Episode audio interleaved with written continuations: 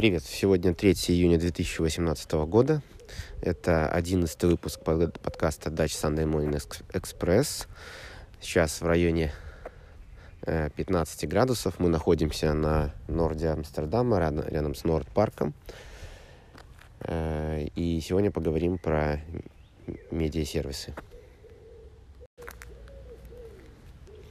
Некоторое время назад мне на глаза попался материал с обзором э, китайских Netflix, скажем так, то есть таких э, онлайн-видео платформ для VOD и линейного контента. Э, и он натолкнул на несколько мыслей. Ну, наверное, сейчас пока пару слов про сами эти платформы. То есть это э, на самом деле ожидаемо они представлены там, тремя крупнейшими игроками на рынке, в принципе. Э, то есть это платформа, сделанная Tencent, Alibaba и Baidu. Э, вот, в частности, IKEA э, это платформа от компании Baidu. У нее Э, более 500 подписчиков всего и где-то около 50, 500, 500 миллионов. И около 50 миллионов это платные подписчики, премиум аккаунты. Э, и э, это вот, кстати, первая интересная, интересная особенность китайского рынка, что в отличие там, от США или от Европы у Netflix, то есть, во-первых, там нету Netflix, и там только локальные игроки.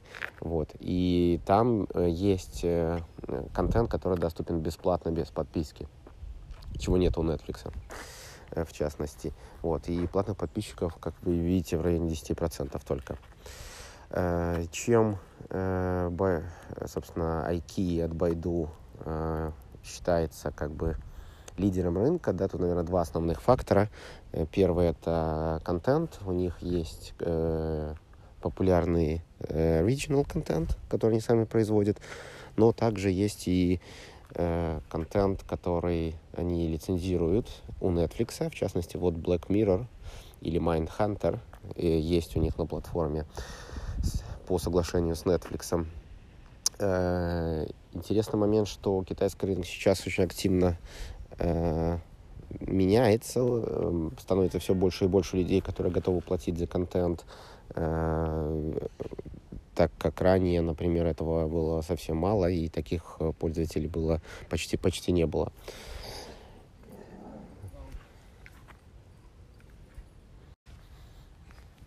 Пришлось на секунду прерваться. Я на самом деле нахожусь сейчас не совсем в Норд-парке, а рядом с ним, в небольшом парке, где выгуливают собак. Тут было как-то меньше спортсменов, но больше собачников. Окей, продолжаем. Э, значит, люди все больше и больше платят за контент, поэтому вот эти основные игроки, сейчас идет такая вот борьба за рынок между ними всеми. Э, вторым игроком э, большим является Tencent Video э, от компании Tencent, логично. У них есть линейный контент, например, там можно смотреть игры NBA, что многие делают, тоже ожидаемая популярная вещь, онлайн-трансляции спортивные. Э, и третий игрок это Юкудуту или Туду, Юкутуду от компании Alibaba. Э, вот. Ну, с, с, с ожидаемыми встрани, встраиваемыми, так, с ожидаемыми встраиваемыми э, e-commerce. Да, я не, это все-таки не смогу выговорить правильно, но вы поняли, что я имел в виду. Э, и у всех трех платформ приблизительно одинаковое количество платных подписчиков, это в районе 50 миллионов, ну, больше все-таки у IKEA. Э, кроме них, на рынке есть еще э, нишевые игроки, которые выбирают себе какие-то специфические темы. Э, вот, и самое интересное из них, наверное, это Билли-Билли. Это компания, которая э, Э, на, ну, на платформе которой можно смотреть анимационные всякие вещи, мультики, то есть такая больше для детей, и monthly users у них э, по количеству это сравнимые с тем, что есть и, и у Tencent Video, и у IK. А, и, но есть один момент. Э, пользователи хоть и начали платить за контент, который раньше брали вообще бесплатно, но платят они за него, конечно, катастрофически мало по сравнению с US-маркетом. Пусть и количество пользователей в этой стране ну, в Китае, да, там огромная, то есть изменяются там сотнями миллионов. Вот, но подписка, средний кост подписки месячной это 3 доллара. Для сравнения, там Netflix сколько сейчас уже, там 13, наверное, 11-13. Они поднимали же стоимость не так давно. Вот. Э, и, ну, конечно, разница разительная, то есть это в 3-4 раза э, дешевле. Вот, что, э, конечно, отражается и на profitability и маржинальности этого бизнеса в Китае. Все компании работают в убыток. Цифры убытка измеряются сотнями миллионов долларов. Э, у того же iQ это было 530 миллионов э, долларов на конец 2017 года. И если ничего не изменится в, в стоимости покупки контента, лицензирования контента, а изменения там происходят, но в худшую сторону, то есть контент становится все дороже и дороже, Э, производство оригинального контента не сильно дешевле, да, ну, то есть оно, понятное дело, будет дешевле в случае Китая, да, но не кардинально, и это не, не сможет решить проблему.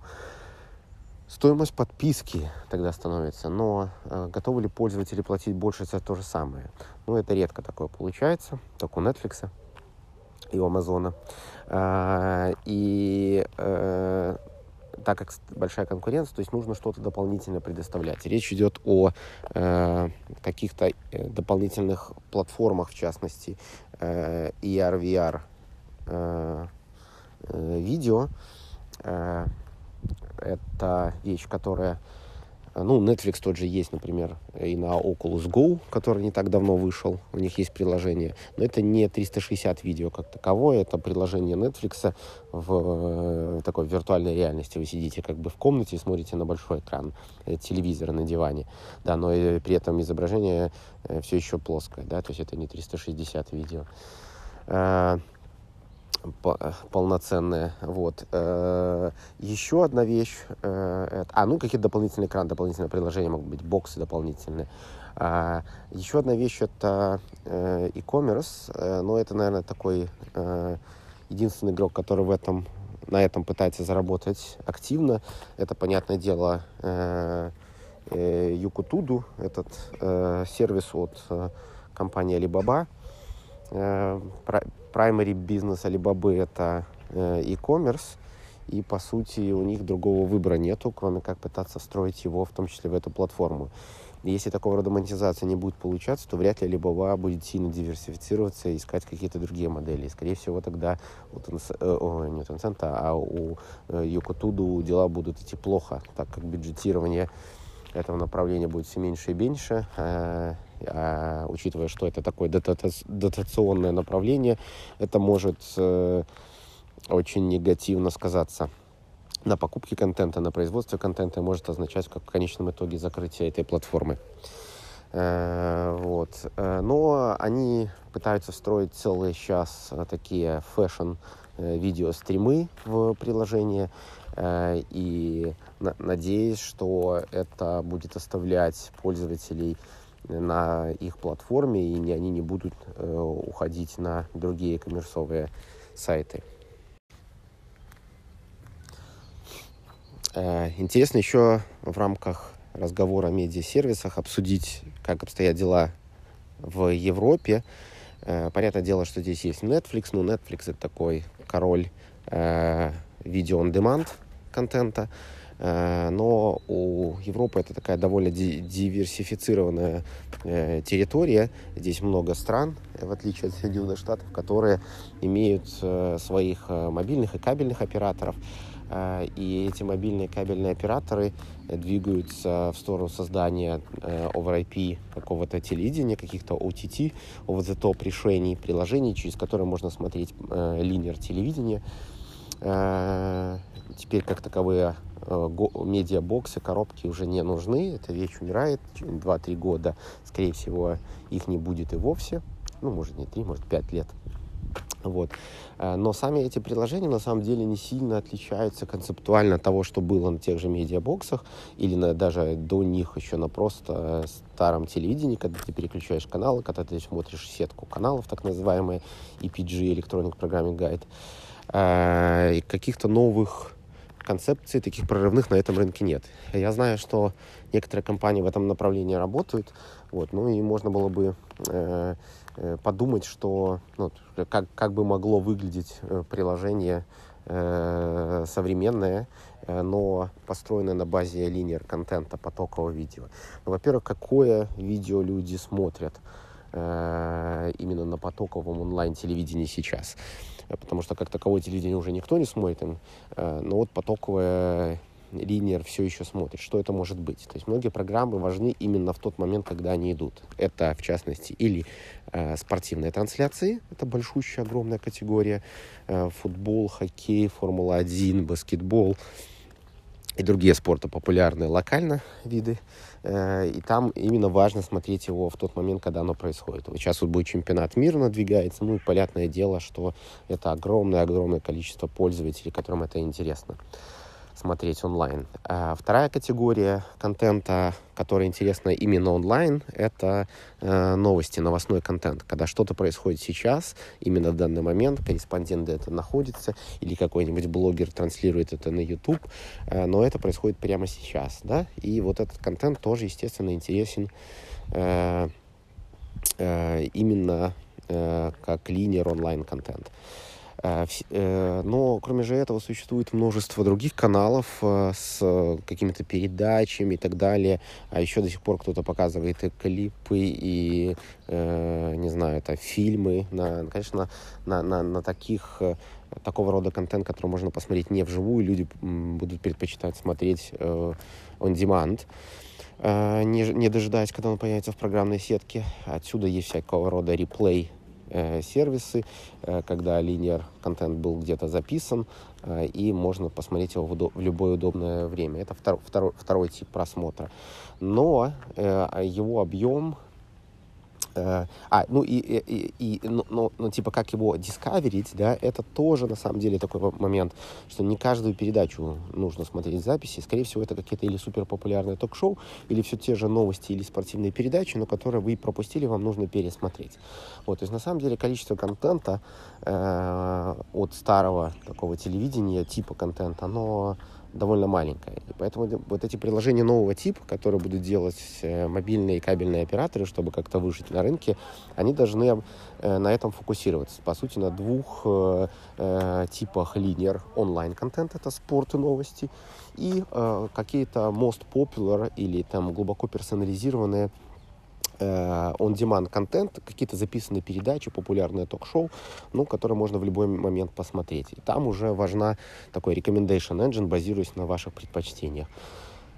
Вот. И кто первый сделает э, что-то более-менее приличное в этом плане, я думаю, сможет побороться за внимание э, с Netflix, который, конечно, в этом направлении идти не будет. Ну, там, с вероятностью 80-90%, что Netflix э, в линейер телевидении будет. Это заявляли многие люди из линейера. Мы даже в этом подка... э, из Netflix, мы даже в этом подкасте это многократно обсуждали.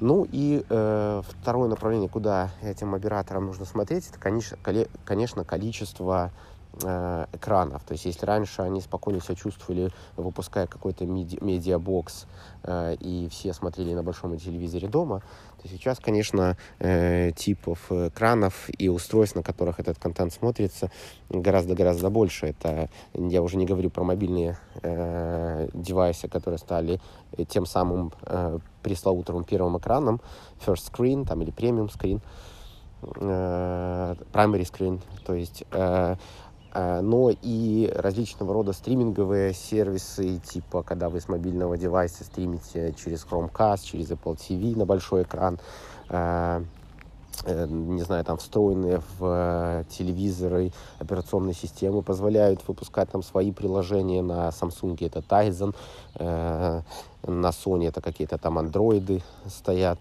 Android TV тот же, Fire TV амазоновский вот, Roku, такие уже более-менее маргинальные боксы, да, но пока еще живы в некоторых странах. Вот. Э, другой тип контента э, это 360 э, VR, Virtual Reality, Augmented Reality видео. Это, эта вещь будет, конечно, взрываться, мне кажется, в 2019 году. Сейчас пока довольно мало, но вот когда тот же спортивный или новостной контент станет доступен полноценно на этих платформах, раз условия, Второе условие именно не на платформах, а именно в этих форматах, VR-форматах. Сейчас он пока единично доступен. Вот я думаю, на чемпионате мира мы сможем посмотреть многие матчи в VR.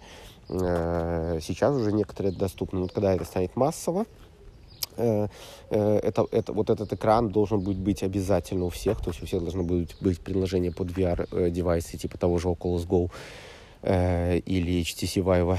Вот. Э, и э, так, это я вот немножко сбился, что хотел сказать. Э, то есть тип контента, понятно, да. И второе — это connectivity. То есть если мы говорим о каких-то мобильных девайсах, когда вы Oculus Go, а это полностью автономный девайс уже сейчас, вы даете своим детям поиграть и посмотреть что-то на заднее сиденье автомобиля, и они сидят там вдвоем, смотрят какое-то VR-видео, то стриминг такого видео требует широкого канала. Э, и тут уже э, критично переход с 4G на 5G каналы, который тоже начнет активно происходить в 2019 году, в том числе э, в Европе. Ну, то есть, как бы мы будем наблюдать новый передел рынка, и э, у многих игроков, которые сейчас на этом рынке существуют, все еще есть шанс. Сейчас 9.47 утра. Э, все еще 3 июня. Мы все еще находимся недалеко от Норд-парка в, на севере Амстердама, на Норде, как тут говорят, Норде Амстердама. Э, заканчиваем 11 выпуск подкаста Dutch Sunday Morning Express, э, которым мы, мне кажется, довольно неплохо поговорили про будущее, настоящее медиаприложений в Европе и в Китае, в частности. А, я к этой теме буду периодически возвращаться. Она мне нравится, она мне интересна, она в некоторой степени связана с моей профессиональной деятельностью. Ну, а вам желаю хорошей недели. Э, let's keep in touch.